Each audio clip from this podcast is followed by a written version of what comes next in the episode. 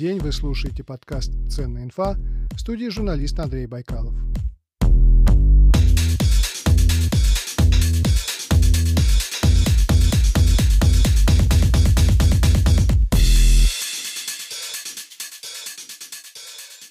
Продолжаем разговор о переписи 2020 года, которая уже идет в самых отдаленных местах России, куда можно попасть, например, только на вертолете.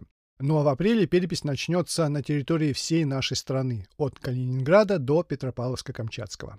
В первом выпуске, который вышел две недели назад, мы говорили об истории переписи в России, начиная с эпохи великого князя Ивана III и до начала 20 века. То есть представьте, какой временной промежуток мы охватили, почти 500 лет. Второй выпуск был посвящен истории переписи в Советском Союзе. Гостями выпусков стали крупнейшие российские историки, специалисты по переписи, доктор исторических наук Андрей Владимирович Демкин и доктор исторических наук Валентина Борисовна Жиромская, которая лично сдувала пыль с папок засекреченной переписи 1937 года и изучала этот вопрос досконально. Вот такие были гости, так что информация там действительно ценная. Сегодня третий выпуск. Историю мы теперь знаем, с чего все начиналось, как менялись требования к переписи, как менялись сами люди, а вместе с ними и государство наше российское. Историю мы прошли. Теперь давайте поговорим об экономике уже нашего времени. Вот мы провели перепись. У нас огромное количество статистических данных. Как их использовать? Что вообще с этими данными можно делать? Как государство использует данные переписи? Об этом поговорим с доцентом кафедры экономики и инноваций МГУ, советником декана экономического факультета МГУ по цифровой экономике, кандидатом экономических наук Еленой Борисовной Тищенко.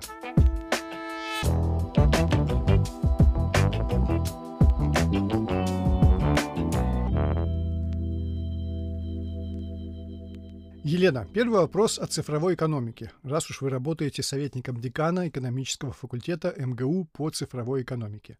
А она у нас вообще есть? Могу сказать, что Российская Федерация сейчас последние 10 лет очень много денег инвестирует в новые производственные технологии. А, например, Политехнический университет Петра Великого является одним из лидеров в мире по а, производству цифровых двойников, а, прям целых промышленных объектов. Это когда в математической модели воспроизводится полностью физический объект. Да, и это вот реализовано в автопроме. У нас очень большие наработки в квантовых технологиях. У нас большие наработки э, э, в методологии э, трансформации предприятий, вот эту цифровую экономику. То есть, может быть, сама практика применения за счет того, что вот эти инвестиции пошли чуть слагом во времени, чем у наших западных партнеров, но тем не менее методологически и вот таких прорывных технологиях точно Россия по многим направлениям сейчас вместе с лидерами. Понятно. Могу сказать, что на бытовом уровне цифровизация экономики проходит хорошо. Например, за сайт госуслуги я бы поставил твердую пятерку. Плюс к этому в 2019 году появились самозанятые. Я добавлю к пятерке еще два жирных плюса. Не столько за идею, сколько за способ реализации, когда взаимодействие с государством полностью идет цифровым способом, начиная от регистрации самозанятого до уплаты налогов. Например, я все сделал через смартфон. Надеюсь, эту тему самозанятых мы немножко затронем, но сейчас я хочу вас спросить вот о чем. Как экономисты работают с результатами переписи? Ну, ну вот смотрите, я сейчас на бытовом примере. А, да, то есть вот когда перепись населения, чем она отличается от юридического факта, например, ЗАГСов? Потому что, ну, по-хорошему, зачем перепись, если, например, если я знаю, кто у меня, э, сколько у меня браков, э, сколько у меня женатых или разведенных. Дело в том, что мы, как экономисты, понимаем, что потребительская корзина семейного человека и человека одинокого, она разная. Потребительская корзина семьи с детьми и семьи э, без детей, она тоже разная. Э, и э, на удивление иногда юридический факт не соответствует э, вашему самоопределению. Вы можете жить в гражданском браке, определять себя как замужней парой, и мы, как экономисты, понимаем, что у вас одна потребительская корзина. И при этом наоборот, например, пара юридически оформленная в браке может признавать себя или юридически жить, фактически жить отдельно. И мы имеем в виду совершенно другой потребительский срез. То есть, например, для малого и среднего бизнеса вот такой профиль, на мой взгляд, крайне важен. В то же время, если мы посмотрим смотрим на результаты переси как, э, э, например, э, исполнительный орган власти, то я могу прогнозировать и объем сельского хозяйства в каком-то регионе. Ведь ну, не секрет, что сельское хозяйство датируется во всем мире и в Российской Федерации в том числе. Да, и поэтому, если мы видим, что на данной территории количество жителей уменьшилось, то, конечно, мне разумно ну, снизить объем субсидий на эту территорию для э, субсидирования какого-то там вида развития, там, выращивания культур. То же самое, например, э, с точки зрения проектирования развития каких-то промышленных кластеров. Ведь промышленный кластер, он не только кластер, там должны быть рабочие люди. И если, например, э, прогнозируя э, развитие какого-то классного подхода, выбирая место локализации в том или ином субъекте Российской Федерации, безусловно, для меня, как для федерального органа исполнительной власти, важно проверить, а есть ли там трудовые ресурсы, или сколько мне будет стоить привлечение этих трудовых ресурсов. Какие данные переписи являются значимыми с точки зрения экономистов? А, ну, для нас, как для экономистов, например, очень важно образование ваше. То есть, э, а, например, э, мы знаем, что в секторе IT очень много людей, которые повышают квалификацию, не имея юридически оформленного прям диплома. Э, и если себя человек позиционирует как специалист в сфере IT, мы можем получить более качественный средств ну, трудовых ресурсов на удивление, например, нам, как и для экономиста, важно и ваша миграционная карта. То есть вы, например, а, прибыли из какой страны. То есть я могу предположить тоже косвенно о, например, или вашем образовании, а, или о ваших компетенциях. То есть, например, мы миграционный поток преимущественно приходит из там, стран бывших советских республик, или это, например, там, Европейский Союз. Да? То есть это я могу предположить косвенно, что это могут быть разного там, качества трудовые ресурсы. Э, ваш источник доходов. Э, в данном случае тоже, например, нам, как экономистам, важно, потому что, возможно, вы являетесь э, там, официально преподавателем, да, а реально ваш источник доход – это там, репетиторство. Да, и в данном случае, почему нет, я предполагаю, что вот эта категория, которая репетиторство, может стать, например, самозанятым. Да. Вот сейчас программа активная, 4%, и вы юридически декларируете ваши доходы. Вы поддерживаете идею самозанятости? Она вам нравится? Вы знаете, я думаю, что э, с точки зрения э, многих э, категорий жителей это неплохая программа. Объясню, например, если вы там мама с детьми, да, и вы не можете себе позволить, просто ну, ребенок может болеть, или у вас там пожилые родственники, за которыми надо ухаживать, и вы действительно работаете на дому, и раньше у вас просто не было возможности декларировать ваши доходы. Вы вынуждены были, ну, так сказать, быть в этой серой зоне, и, на мой взгляд, это, ну, очень удобная форма, э, позволяющая вам воспользоваться э, совершенно иными правами, которые ранее были просто недоступны. И тем более при ответе на вопрос про источник дохода можно указать самозанятый. Например, да, почему нет?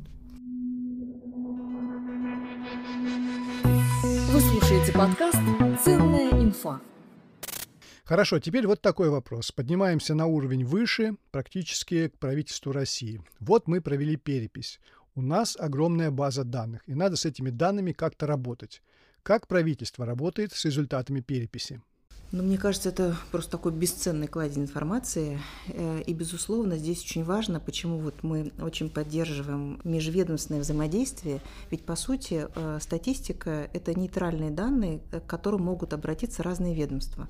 Вот, например, на текущий момент телемедицина. Да, это и э, нам нужно понимать, что в этом Э, субъекте Российской Федерации есть граждане, да, э, мы должны понять, э, какой заказ нужно распределить в промышленность, чтобы создать вот эту программно-аппаратные среды для телемедицины. Это совершенно другой объем и другое качество подготовки врача, потому что врачей нужно меньше, но ему нужно дать IT-навыки. То есть это переход уже в систему образования, да, когда мы начинаем перепланировать прям целые образовательные системы.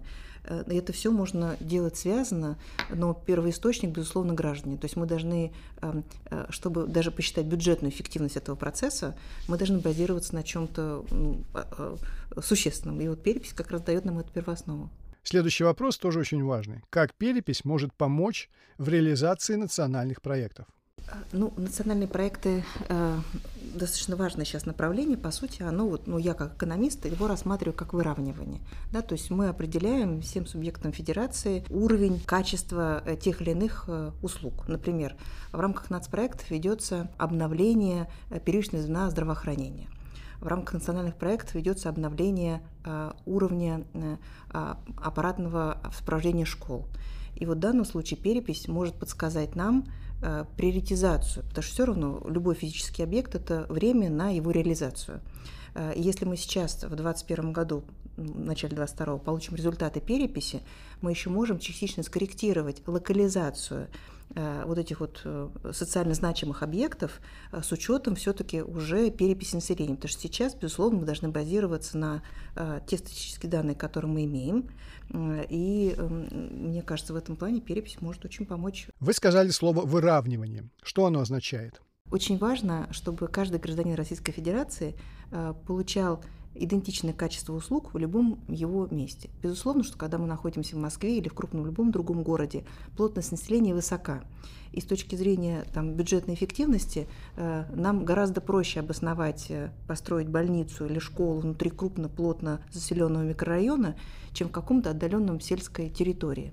Э, и, но, тем не менее, в этой сельской территории проживает такой же гражданин Российской Федерации, и мы должны предоставить ему э, по-хорошему такие же права, да, тем более с учетом сейчас дистанционного образования – возможности дистанционной работы, э, то есть мы прогнозируем, что э, мы таким образом сможем, вот советская система отбора талантов, она же строилась как раз на такой мягкой сборке их через вот школы, когда мы этих талантливых ребят находили, они же рождаются везде, не только в крупных городах, и давали им возможность реализации. И вот как раз сейчас, выровняв, например, цифровую доступ, например, по связи, мы позволим этим талантливым ребятам получить доступ к э, образовательным э, дисциплинам крупнейших столичных вузов да, или крупнейших там, региональных вузов. Э, вот без этого выравнивания мы просто ну, потеряем этот талант, потому что он может просто не раскрыться, не получив доступ к тому учителю, которого он ждет, и этот учитель тоже ждет этого ученика. Вы слушаете подкаст «Ценная инфа». Небольшое рекламное объявление. Вы уже знаете, что я фанат телефонов Realme и пользуюсь ими уже три года и очень доволен, как с точки зрения обычного пользователя, так и с точки зрения журналиста. Первые свои подкасты я записывал на встроенный диктофон Realme 5. Это сейчас у меня Союз Бомблет 23 серии, а начинал-то я с очень простых вещей. Так вот, у Realme есть великолепная оболочка Realme UI, максимально дружелюбная, очень понятная OS, благодаря которой пользоваться телефоном невероятно удобно. Если вы хотите поменять свой iPhone на Android, как и я в 2017 году, то Realme лучший вариант. Вы привыкнете к новому интерфейсу почти мгновенно, как это было со мной. Ну а распробовав возможности Realme UI, уходить уже не захочется. Это я вам точно могу обещать. Через мои руки прошло уже 6 моделей Realme, от флагманов до бюджетников, и всегда я получал высокое качество и надежную работу.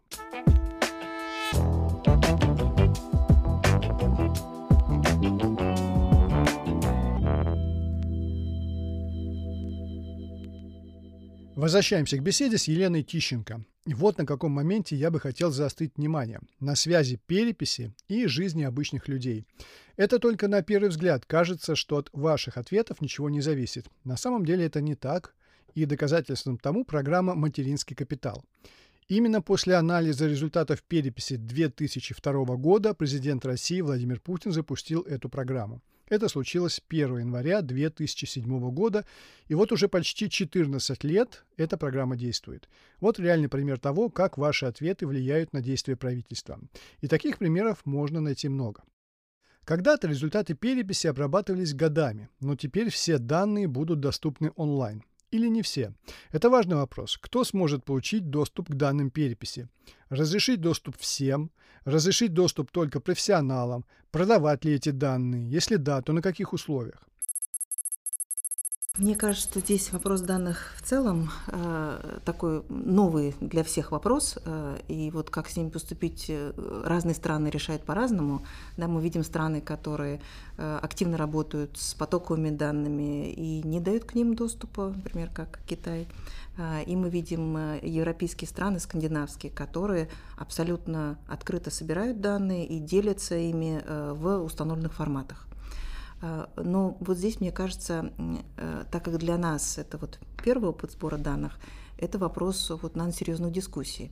А, потому что э, с учетом того, что данные всегда чувствительные, даже ну, обезличенные данные, то есть в том формате, в котором традиционно Росстатом делится, безусловно, эти форматы все уже юридически и этически отработаны, да, и общество приняло эти правила. А вот чтобы менять эти правила, наверное, нужно тоже вот э, профессиональному сообществу принять решение вот по тем развилкам. Э, потому что вопрос, вот хотите ли вы, чтобы на ваших данных без вашего разрешения зарабатывали? Не хочу.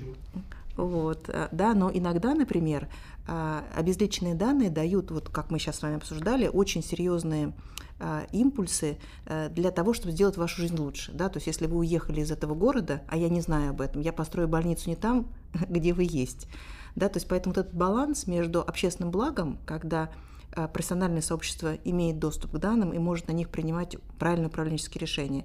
И с другой стороны, манипуляция данными, когда уже э, люди, которые э, не хотят создавать общественное благо, а хотят пользоваться данными э, в угоду каких-то третьих интересов, вот как вот эту развилку пройти, я думаю, что это ну, вопрос к профессиональному сообществу и какому-то такому новому общественному консенсусу. Надо подчеркнуть, что данные переписи, которая пройдет в апреле 2021 года, полностью обезличены. Результаты переписи открыты для всех, а данные полностью обезличены.